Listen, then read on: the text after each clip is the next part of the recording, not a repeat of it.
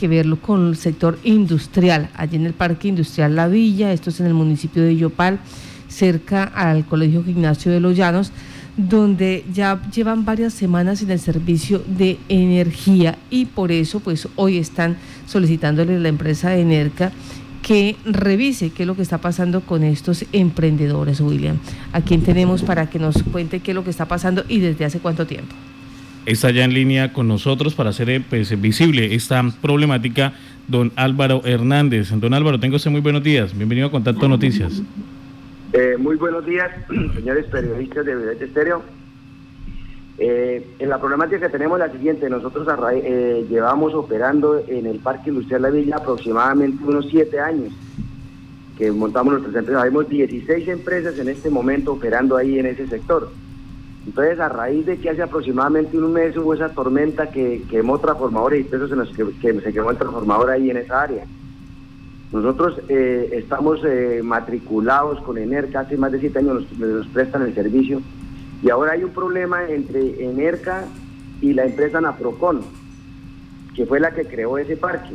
Pero nosotros como usuarios le hemos venido solicitando a Enerca que por favor nos instalen la luz. Habemos más, hay más de 60 empleados en este momento en stand-by a raíz de la pandemia, de, esta situación económica que estamos pasando y no hemos podido ejercer nuestro trabajo eh, a cabalidad. Estamos trabajando con motosoldadores, plantas eléctricas, y eso los costos se nos ha incrementado muchísimo.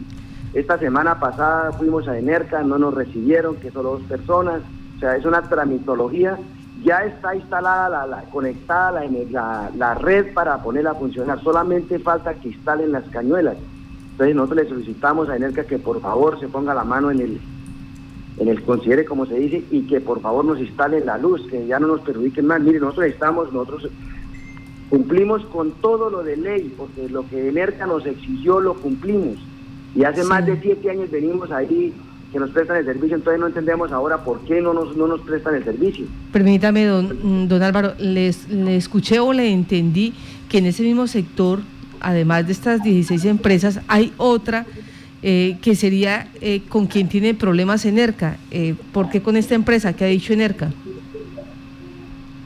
Enerca dice que que, tiene un problema con Naprocon, que les debe una, una carga, pero nosotros, o sea, nosotros qué tenemos que ver con eso? Nosotros somos usuarios de NERCA, de hace más de siete años.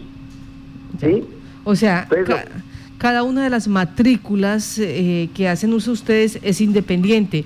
Son, están a nombre de sus empresas. Independientes todos, todos independientes, matriculados legalmente en ERCA, con ENERCA. Entonces solo necesitamos es que, le coloquen las cañuelas a eso y que nos presten el servicio y seguir trabajando común y corriente. Ya no nos perjudiquen más, por favor.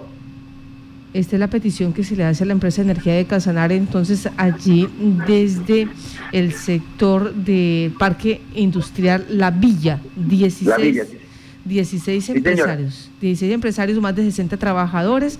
Eh, más, más, porque claro, si no más, no más esto, hay una empresa que tiene 40 empleados y está trabajando con plantas eléctricas. ¿A cuánto se eleva el costo diario de eso? Ya. Pues don Álvaro, muchas gracias a usted por estar en contacto de noticias. Un mes, un mes sin energía. ¿Cómo han hecho entonces todo, esta, todo este tiempo para poder mínimamente hacer entrega de pedidos, generar empleo? ¿Cómo, ¿Qué están haciendo?